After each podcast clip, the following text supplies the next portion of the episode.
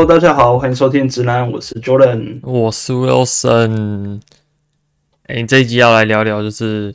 我前几个礼拜去的那个土木之日啊，就是有时候在日本走在路上无聊就会看那个传单，然后就会看到哎、欸、有有有什么活动啊，就会去晃一下。那这次刚好看到土木之日，就去晃了一下。啊，日本的土木之日，他们是定做这个十一月十八号啊，就十一月十八号是他们土木之日。因最主要就是因为大家如果写中文写汉字的话，那十跟一合起来就是土嘛，那十跟八合起来就是木，嗯，所以他们就称这一天称为土木之日。但我觉得他们土木之日蛮好玩的，我是吗？应该说，哎，其实其实我去参加蛮多什么什么之日，反正就是这边的研究机构他们会巧立名目，就是希望你去参观一下。哦，所以这个东西就等于是那种开放日参观的感觉。对对对，那他有一点我觉得蛮有趣的，就是他们会跟小学生合作，是，所以他们有很多那种，他他们这一这今年的主题啦，我看是做那个桥，就是他们很附近的所有国小都会有小学生做的桥的作品，然后他们会选说哪个桥做的最好，都是那种劳作作品这样。美术啦，哦，不是不是真的桥，就是模型。对对对，蛮有趣的。OK OK，我看到有那个小朋友做那个桥的样子，很像网球拍，然后底下有网球场这样。啊，又或者是我之前有去那个土地研究所，然后他们那时候说要做一个新的图案，然后那个图案是要用来表示什么东西，我有点忘记了。反正就是他们要做一个新的图案，地图标示就对了。他们有跟小学生合作，就是全。全国募集说，哎、欸，这个图案要做成怎么样呢？跟小学生募集，然后最后用小学生做那个图案。是是我觉得这个合作蛮有趣啊，就是很多都有，就是很多研究机构都有类似的，可能要引发小朋友兴趣这样。是，对。那除了这些之外，就是还有一些，诶、欸，特别的活动体验啊，因为他们其实是就土木研究所嘛，那土木研究所。其实就是在盖房子啊，简单来讲，或是盖道路啊什么的。哦，造桥铺路。对对对，就是造桥铺路，所以他们才会请小朋友做那个桥嘛。了解。对，那那里面就是他们整个呃整个园区算是狭长型的，就里面有盖高速公路这样。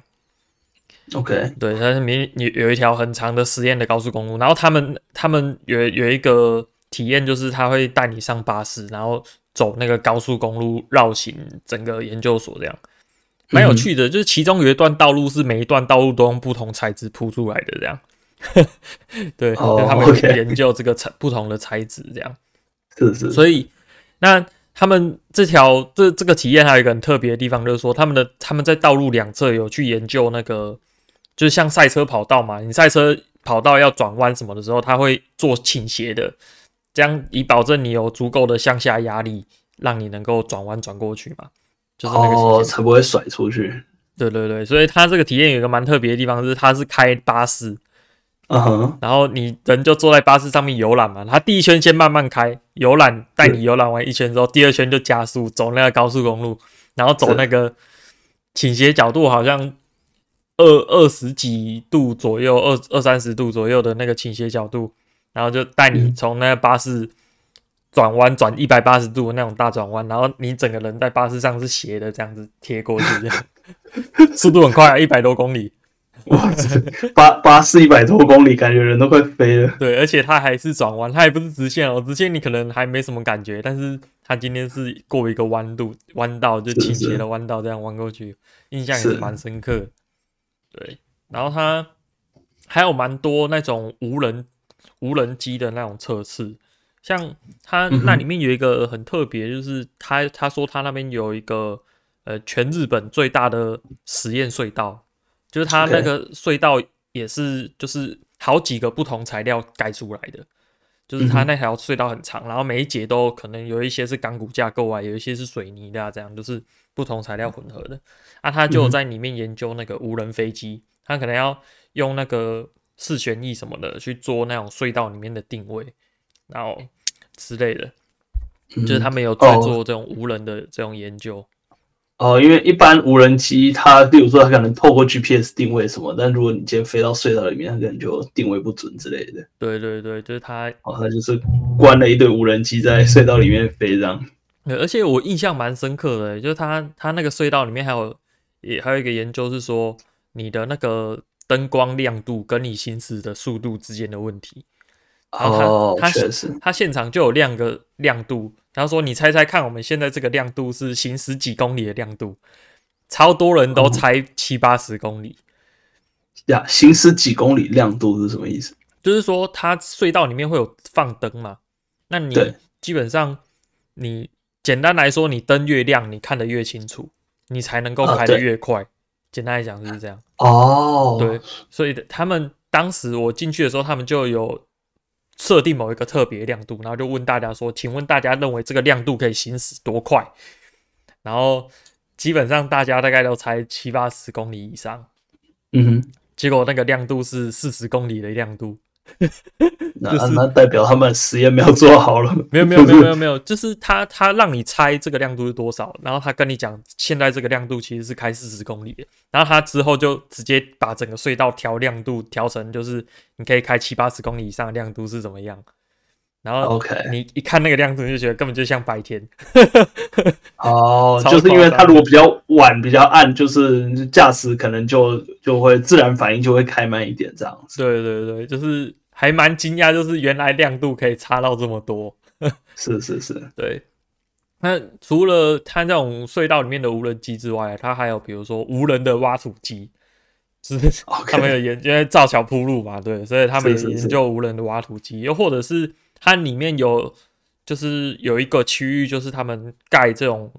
呃十字路口之类的，就这种交通号志的这种一整区的，啊，是。拿来研究无人车的这样。呃无人卡车，哦、无人卡车，自动自动驾驶，因为他们是 a specially for 无人卡车这样，是，所以像前阵子在那个日本啊，日本的那个新闻里面有提到嘛，嗯、其实我们之前的那个 podcast 有提到，就是说想要做这种无人的，它基本上都要在一个可控环境里面嘛，对，所以像日本政府他们在新闻里面就有提到说，他们希望把这个无人的环境放到。整个日本的国土上，就是可能有某一条车道是专门 for 无人运输专用的。就之前有看到新闻，就是他们想做这样子的规划啊，在高速公路之类的上面这样。老老老实说，我觉得这确实是一个蛮好的想法，因为现在的道路基本上不是设计给无人车开的。我印象中前一阵子就有看到一张图，就是说他说呃，可能一九五零年，然后那个时候行人走的路是直的，然后可能车开的路是弯弯曲曲的，然后什么脚踏车之类的，然后到了现在的时候，呃，到了现在的时候，那个人走的路是弯弯曲曲，然后车是直的，然后摩托车可能稍微弯一点，这样子，就是就是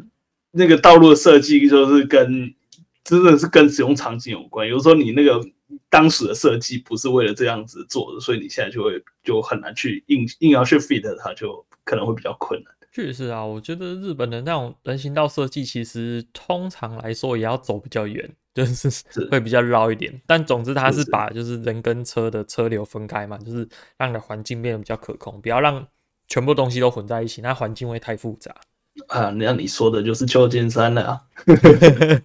就就我们我们之前的之前其实不是有聊到这个自动驾驶嘛？那前一阵子最新的新闻应该也是这个月初吧，就是当时美国是有两家主要的公司是有那个无人驾驶计程车的执照，这样子在他们就在旧金山就是到处跑，然后其中一家是 Waymo，然后另一家是 Cruise，然后这个 Cruise 呢，它前一就是前一阵子，他因为撞到人，然后撞到人就算了，他这个人还被他拖行了，看好好好几公尺吧，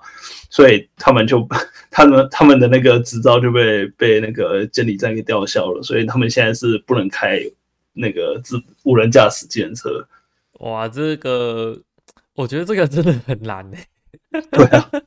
我那个。旧金山就是一个非常夸张的地方，它基本上就是非常复杂的地形，然后，然后再加上非常复杂的路口，然后再加上非常复杂的各种所有东西都会有，呃，什么机车也会有啊，然后那种电动滑板车啊，然后滑板啊，然后游民啊，就所有的乱七八糟的东西，你想到在路上会出现的东西，那边都会有。我觉得真的是路上的东西太多了，因为像比如说像工厂里面也有使用类似的技术嘛，是就是那个 AGV 嘛，就是无人搬送车。啊，对。但他们在工厂里面的话，就是比如说拿来运货什么的，就工厂里面本来就没什么人啊，有有些可能甚至是什么全自动仓储什么的，你根本就不会遇到人。阿门阿门总应该就是这样，就是阿门阿门总的工厂里面只有那个接近出口那个位置才有人，就是他们是负责包货的，然后那个取货都是机器人在那边自己跑。嗯，所以我我觉得这种无人驾驶车走上路，像这种发生意外的状况，基本上就是。跟那个伦理道德比较 比较有关啦。之前那个什么，哎、欸，你车往左边撞死一个人，总会撞死一个，你一定要 你要撞要撞死一个 CEO 呢，还是要撞死一群死老百姓呢？都是这种感觉。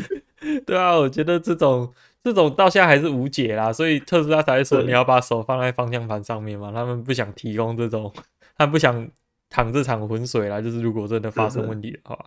那对啊，他他也只是讲了，但是因为像我我那时候。坐朋友的车呢，他基本上他手也不放在方向盘上。结果那时候很好笑，我坐他车，然后他就说我放在他方向盘上面，然后在那边划手机。结果隔壁刚好开过一台警车，被拦下来。对，对，就是还是不能太随便的。突然让我想到之前我看到有那个 A 片，是是 是他的噱头，就是在特斯拉上面做，然后没有人在开车这样。哦 真的很夸张，但像我自己的车，就是它的那个辅助驾驶，它就是，你手一定要在方向盘上面，就是它它会，你如果不放在上面，它会它会提醒你这样子。但你放在上面，基本上它也它还是会自己转，所以你手就是扶着而已。等这，我觉得这就是法律责任的问题，这技术上肯定是没有问题。所以，所以你的车是就是它会侦测你手没有放在方向盘上面之类的吗？会，所以我我我有的时候这不是良好示范。我有的时候我因为因为那个脚的那个脚，你稍微垫高一点的话，就可以碰到那个方向盘嘛。嗯，所以我有时候用脚碰着，我手手就做这个事情。就是就是那种就是那种安全按钮，然后你拿一个胶带把它贴着。对对，或者是像以前那个饭店那个那个要插那个钥匙，那个冷气才亮了嘛，你就随便拿一个东西把它塞进去，差不多这种感觉。我我觉得对啊，现在这种 AI 无人驾驶一个很大的问题就是，不管怎么样，你要找到有人来负责。啊，那个公司特斯拉可能也不太愿意负这种责任，所以是啊，总之就是还是希望你驾驶司机能能够负责这样。我觉得这个这个归属很困难啊，就是。到最后就是要找一个人来负责，这还是重点。你找机器，机、啊、器也没办法负责啊。说机器也没办法负责，这是这是 AI 现在最没办法被取代的。只要你要有人签名的工作都没有办法取代。对啊，所以像日本那边，我刚才有特别讲嘛，就是他们有就是在研究场域里面，他们研究的其实是无人卡车，所以他们其实是也是尽量减少跟人相关，就是是拿来就是，所以他卡车是。就是载货这样子，对，载货的没有错。对，我、嗯、我看他们 demo 的那个是载货的啦。对，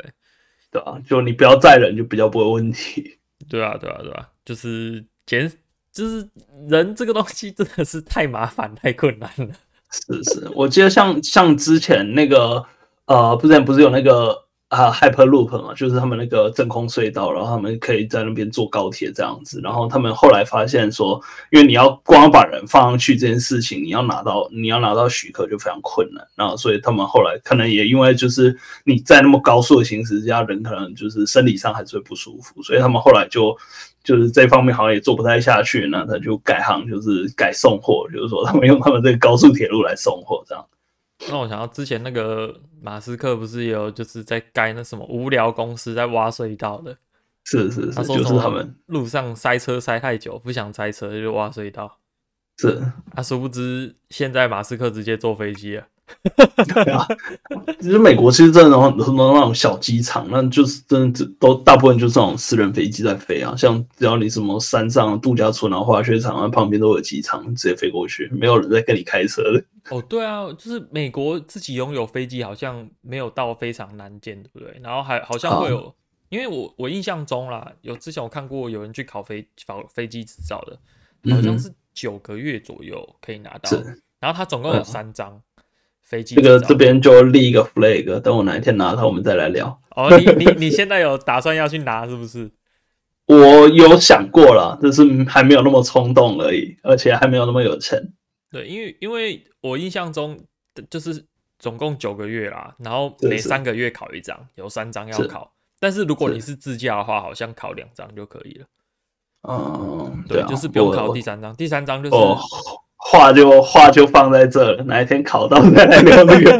我们现在立一个 flag 啊，之后立一个 flag，美国找 Jordan 坐飞机，是是是是是，太猛了，太猛了。对啊，所以就是这种，其实像无人飞机好像也是蛮多的，尤其是军用的，我觉得。就是他们要减少人员伤亡，所以很多、啊、对啊，是这次什么以色列跟那个那边送一堆无人飞机过去，就是丢炸弹啊，还是之类的政策、啊。基本上就是现在战争就是尽量无人化，减少伤亡了，就是双方丢钱这样。是是是是，但是但是我觉得就是有点奇怪了，就是呃那群负责作战的人。就被保护的好好的，但反而受伤基本上都平民。对啊，就平民不太能够有什么保护。是，对，还是不要站。但我们话话题再再拉回来吧，就是说我们讲到这个送货的部分。那像像我印象中，之前我那时候去去新加坡出差吧，那时候我就看到也是蛮特别，他们他们那个。他们那种送 DoorDash 送送 Foodpanda 那种，他们是他是直接背着那个袋子然后用走，或者是他他骑那个电动滑板车。哦，滑板车这个我是没看过。我在日本基本上都是看到骑脚踏车的，很多都是骑脚踏车送货，而且各种穿梭。真的是日本骑脚真的超多。对，就是日本骑脚踏车各种抢道啊！我觉得脚踏车是一个呃，就是。弹性最大点就是它有时候可以走车道，有时候又可以骑人，可以走人行道，对对。然后看到红灯的时候，骑上人行道直接右转。但是但是我记得这个好像应该也是看地区啊，可能日本每个地区规定也稍稍不太一样。因为像我们以前那边就是人行道是不能骑脚车的。我我觉得还应该有些。规范是就是人行道不能骑脚车，但是好像没有什么人在管，感觉啦。是是了是了，就像台北一样，啊台北很多地方有自行车道，但是你骑到自行车道消失的时候，这时候你真的不知道去哪里。对，就是规划还不够完整啊。是啊是啊是啊，对啊，而且有时候像我们这边也是啊，就是有些地方有人行，呃，有些地方就是人行道旁边就是脚踏车道，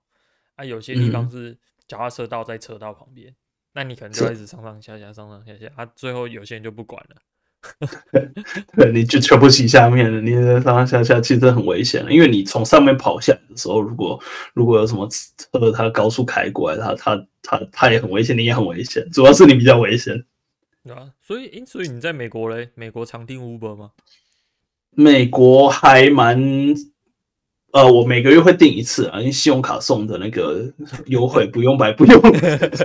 每个月至少会订一次，对啊。那有时候懒得出门嘛，或者是有时候你在开会嘛，然后就就像像假设我现在这样在在录音，我现在就先定下去，等下我们录完我就可以直接去吃饭。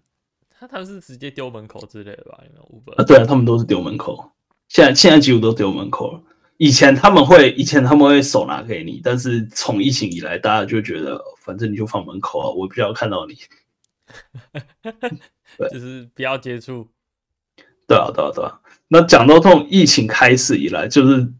不要接触这件事情嘛，然后就造造成说他们这些呃订单，就是大家越来越习惯用这些线上点餐的东西嘛，所以。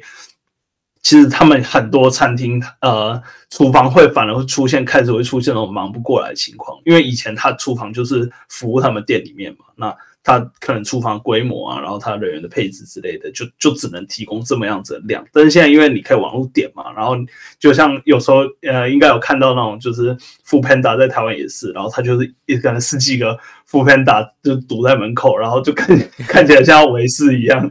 那就厨房就忙不过来这样子。然后我们日本有时候我也会看到，就就是我可能去什么肯德基或麦当劳的时候会看到，就是他在旁边等，但是没有那么多人啊，顶多两三个。是是是是，所以我最近年来也也有另一个趋势开始产生，就是他们开始思考说这厨房的自动化。哦，其实你知道吗？我之前做过那个意大利面自动化。啊，真的？对对，但是我觉得不太好做，尤其是那个酱料。哦我我我我一直我之前一直在想说我要弄一台这种自动自动弄蒸奶的机器，我感觉这边就感觉就需求很大。你知道我们之前我们之前那个啊、呃，那叫什么然啊？赤塔三千，他刚来我们这边开，哇靠！你知道你知道他开幕第一天你要排多久吗？不知道，你猜一下，猜一个数字。呃，是是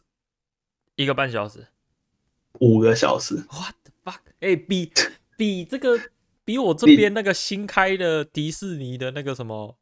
对啊，你去的时候我就很沉，你就算没有买快速通关也没有那么久。美女与野兽也，我上次见过最最夸张的排四个小时，排五个小时，是是。我们湾湾区真的很无聊，就是每次有什么新的奶茶店，像那时候我们茶汤会有开一家新的，哇，那门口也是一堆人，大家大家很无聊，没有事情做，太夸张了。不不够，所以所以我我就在想说，就是这种这种自动化的厨房，其实真的也是一个需求，就是感觉有也是一个趋势了。就是说，他们他们可以更快速的呃去把这个终最终最终的产品给拼起来。那时候我在找资料嘛，然后就看到说他们这个以色列的披萨哈那个必胜客，那他们有他们有那个自动做披萨机，号称一分钟可以做一个。哦，我我记得之前好像也有工程师是从那个什么 SpaceX 出来的，美国的，啊、然后他们他们的梦想就是披萨吃到饱，所以他们也做了一台，而且他们是坐卡车，就他们是一个一台大卡车，然后可以自自动生产披萨这样，然后那台卡车可以全就是可能像巡回这样子，就是一直哦，它就像 Food Truck 这样子，对对对对。对，哦，那也是蛮酷的，对，搞不好搞不好他们最后把它卖给必胜客，因为我看到那一台也看起来像卡车。哦，对啊，对啊，对啊，反正就是我我不知道，就是因为他说工程师就喜欢吃披萨，就 所以就自己从什么 SpaceX 之类出来之后，就跑去做披萨这样。是是是是，对啊。然后我我就在想说，就其实这个东西跟我们这这这软体工程的概念其实也是很像的。就现在大家不是说在 AI 吗？然后现在现在。其实慢慢会有个趋势，因为因为你以前所有东西 AI，然后你全部东西都放在伺服器上面算，那这东西就会非常的非常的花钱嘛。那其实现在大家手机的效能也都是挺好的，所以现在就会有前前一阵子吧，就是有开始有一个词开始流行，叫做边缘运算嘛，Edge Computing，uh, Edge Computing，对。那但 Edge Computing 基本上它概念就是说，哎，我我一些呃必要的东西，像那种大模型啊、大语模型，现在最流行的，那我就在伺服器上面算。那算完之后，它模型它可能部分它可以把它载到它的手机上面，然后再做那个 inference，就是 inference 叫什么呃，推断吧，反正就是它最终要预测那个词，它就做在手机上面这样。嗯，类似这样概念。所以我在想，那现在其实因为很多，特别是连锁店，他们其实也都有中央厨房嘛，所以现在有很很多，如果他中管理的就是一些食材、食物什么的，甚至食材、食物、酱料怎么调，对这些东西在中央厨房做，然后他们直接把它出货。其实那个必胜客他也是这样做，就是他直接出货到那个店嘛，那个那个那个有 有。自动披萨机的那那家店，嗯、那他就全部进去之后，他就所有东西料就就反正人把它填好嘛，那剩下就是机器会做这样子，嗯、所以他只要派补货的人，这样子的话就是可以很有效的降低成本啦。所以像那种很大型的连锁餐厅那种，基本上就是都可以很便宜，就是因为这样，让他们集中管理。是是是是，而且他们现在就等于是说，你店面几乎也不需要有人，应该说店面可以有人了，反正厨房里面不需要有人。你就弄好弄出来，弄好弄做出来这样子。所以，我跟我朋友之前就是也有讨论过这种自动化做食物的东西啦。是是，感觉是很有搞头。那但是我们最后还是，就是我听他的见解来讲，我觉得基本上还是你可以，你可以有一个自动化出食物的机器，但是你旁边要有一个人负责结账。啊，那个人就是、呃，可是现在现在现在结账，现在结账也不一定要人啊，因为。我知道这个这个东西，在我上一次回台湾的时候，还没有感觉台湾真的有那么多在推，可能就一些一些店有什么什么扫码点餐然后付款嘛，然后可是这东西，这东西像在在可能在大陆或者是在美国这边，现在现在也都很很自然了。就包含，例如说，有时候你根本也不是去店里面点的，你是像像我有时候我要去点那个奶茶，我要排队一个小时，啊，我就先点，啊，我一个小时后再过去，就是我用我用 app 直接先点，所以这些结账流程其实早就已经被可以被省略掉了。你你知道我我们这种工程师都知道这些自动化流程都可以处理掉，但是我觉得这就是工程师的 ideal condition。因为我跟我朋友讨论出来的结论就是，因为你机器很容易发生不就是不可预期的错误，就是你那种做过硬题就知道，有时候那种错误根本就不知道怎么来的，对，那你很难避免它发生，就算只有一下下，对，那你也是要派人过去处理，那你不如就直接雇一个人在那边。那另外一点就是说，有一个人在那边对着你笑是不一样的。啊，对，就是感觉的机器，对对对，就是你遇到一个可能是一个正妹，好不好？我们聘 一个正妹，或是一个帅哥店员，一个人就好了，或是怎么样，他们轮班之类的。就是你看到有一个人在那边，那个感觉就是跟你冷冰冰的机器全部自动化结账是不一样的。这个、这个、这个又拉回到我们上次政治很不正确的那个小费，就是 那个咖啡店员的罩杯越大，小费就越多。对，就是。这个感觉真的是不一样的。你像咖啡可以全自动化啦，但是有一个人在那边帮你结账就不一样。而且他说，那个人的成本可能也不会很高，就是 台湾就是这样，就是你请一个人在那边，你大不了请个三万多四万块，那基本上那个效益是不一样。没有，你还给他请请请那个打工的算小时的，你根本就 根本根本不到这个钱。哇，这样子太资本主义了。不过简单来说就是。你还有一个人可以在那边现场直接处理任何机器可以发生的不可预期的状况，差很多。是是，然后再就是顾机台啊。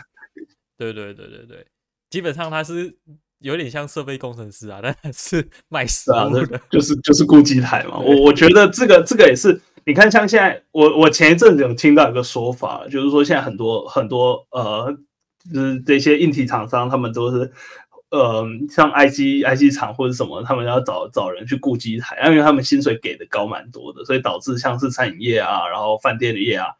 这这些人都这些行业都很很缺人，都找不到人这样子。因为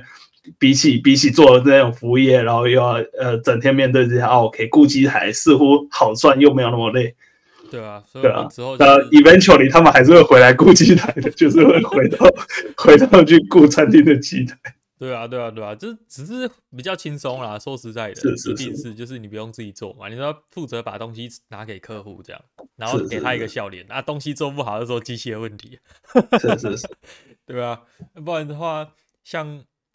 我朋友，像有一些怎么在台积电的也是这样啊，因为里面都是成有有些啦，看已经在成熟制成的，就是他们制成基本上不用什么顾，他们说也不，不会很长，要进去无尘室什么，就在外面待着耍废。领薪水，是啊是啊是啊，只要是这种那种成熟制成的啊。另外一个就是，诶、欸，我这边像我之前有提到过嘛，我这边有那个无人车实验场域嘛，是是。我这边整个公园，它然后它在会在公园上面标 robot zone，就是反正这整个 zone 里面就是有时不时会出来有机器人在里面走，反正你看到它就不用管，你就顺顺走过去就对了。是是。他那个，我后来看了一下，其实是 Lakuten 的，就是它是专门用来送货的，它也是用来送货的，就是可能有食物或是从 Rakuten，因为 Rakuten 它在日本也有，就是类似 Amazon 这样子的东西。我我都不知道他们生意也做这么大，反正他们在日本也有类似做 Amazon 这种线上商城，所以他们也会有负责送货。是，对，我觉得这送送货这最后一里路，确实他们是一直在。试着要去解决这个，看能不能直接派一台无人机直接寄过去这样子。对啊，对啊，对啊。所以像我还是比较常买 Amazon 啊。我然后啊，是吧？讲到这个，我我现在就是我在日本的地址，我给一些朋友，他们就是时不时就会，哎，我刷了一个什么会送去你家哦。我家已经变转运站了。啊，可以啊，你这个这个代购代购生意做起来啊。没有啦，我没有想靠这个赚那么多钱啊，就是啊，意思意思帮好好朋友代购一下啊，来日本的时候来找我拿就好了。对，不要叫我扛回去，我的那个包已经都不够用了。扛扛回扛回去，你就要 我我觉得你这就没有你这个就要集运，你知道吗？就你要发说哦，现在有有有那个要开团集运这样子，然后你要带什么东西的，然后 然后他反正那一箱你要加一个那个行李，就是那么多钱嘛，对不对？对啊，也是啊，也是啊，对，所以对啊。我我我家就很常会有那个 Amazon 的包裹，是是是，像 Amazon 他们就是之前有有在看那个新闻，他们有在推那种无人机的运输嘛，就是无人机送货。真别说，从他们讲这个概念起来，其实已经过了十年了。哦，这么久了，我对。那他们第一次说成功的投递是在二零一六，就是他们最开始做嘛，然后做完做了三年，差不多做做个 prototype 出来这样子。然后他们在英国那时候，他们因为那那时候英国其实他们也蛮支持这种无人的东西，所以他那时候蛮多这种无人机的东西都在英国实验的。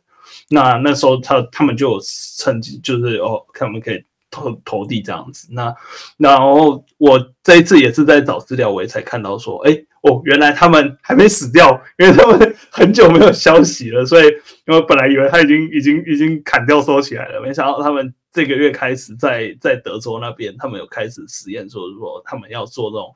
呃送药的，就是可能处方药，我不确定是不是处方药了，反正就是送药品的这种。这种服务这样子，我觉得他他有点找到他自己的这种，你、呃、我觉得算蛮 specific 的一种。对对对，因为因为如果你要送什么乱七八糟的东西，对，你就又大，然后你要处理的项目又多，你你其实这整个很难推。这又拉回我们最一开始讲，你要先控制变异。对，就是因为。无人机的载重、荷重毕竟是有限的，你没办法说什么送一台冰箱，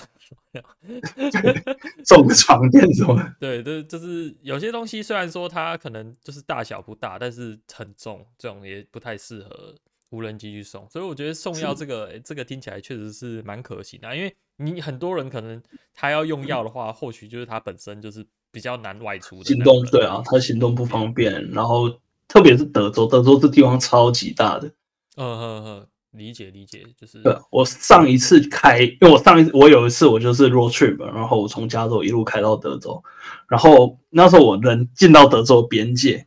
然后我从德州边界开到德州市中心，开了，反正我开了两天了，那个总 总路程大概 哦两天，因为总路程总路，就我中间有休息，因为它它的总路程大概十一个小时吧，我一天开不完。所以我，我我是 先停到中间，我休息，隔天再继续走。哇，我真的是非常非常大，非常大。对，我之前有看过 Amazon 他们这个无人机的实验，就是你可能 maybe 在你家后院，有可能 Amazon 会给你一个海报之类的，或者是你自己可以大图输出猎鹰，或者什么帆布之类的，然后就把它放在地上。他们无人机飞到那个附近那个定点，就会看，哎、欸，你家后院有这个图示，他就扔这个图示，就可以把它投递过去，这样。是是，这这个东西也就只有在德州能做了，他们可能不只有前院，还有后院，各种院。对啊，对啊，对啊，就是这无人机。看看吧，看之后如果又有什么新闻的话，我们可以再再开一集来聊聊 之类的。是是是，所以我们这一期也聊了蛮多，从这无人的都无人的那种驾驶，然后无人卡车，然后到无人的餐厅，最后再到无人机。我觉得现在再来，这真的是一个趋势啊，就是大家越来越越越越来越这种。怎么讲？那系统运作的太紧密了，然后你这单一直下，对不对？人处理不了，就交给机器人来做。我觉得还还是不太需要担心失业问题啊，就是不用担心机器取代人类，就是像我们没错没错，我们还是要找一个人来负责。是是是，我们要找一个人来负责，找一个人来顾及的。对 对，我们出问题要找你负责。现在开始就要转行去那种要负责签名的，什么会计师、律师这种负责要签名的，其实都不用担心会会失业，因为最后还是要有人负责。之后大家都变成。那个设备工程师，大家都在顾机台顾什么？机台，没错没错，都是设备工程师。是是是，OK，那我们这一集也聊到这边差不多。那我们听众朋友如果有任何呃有趣的这种无人机的想法，也欢迎来跟我们分享。那就那我们这一集就聊到这边，大家拜拜，拜拜。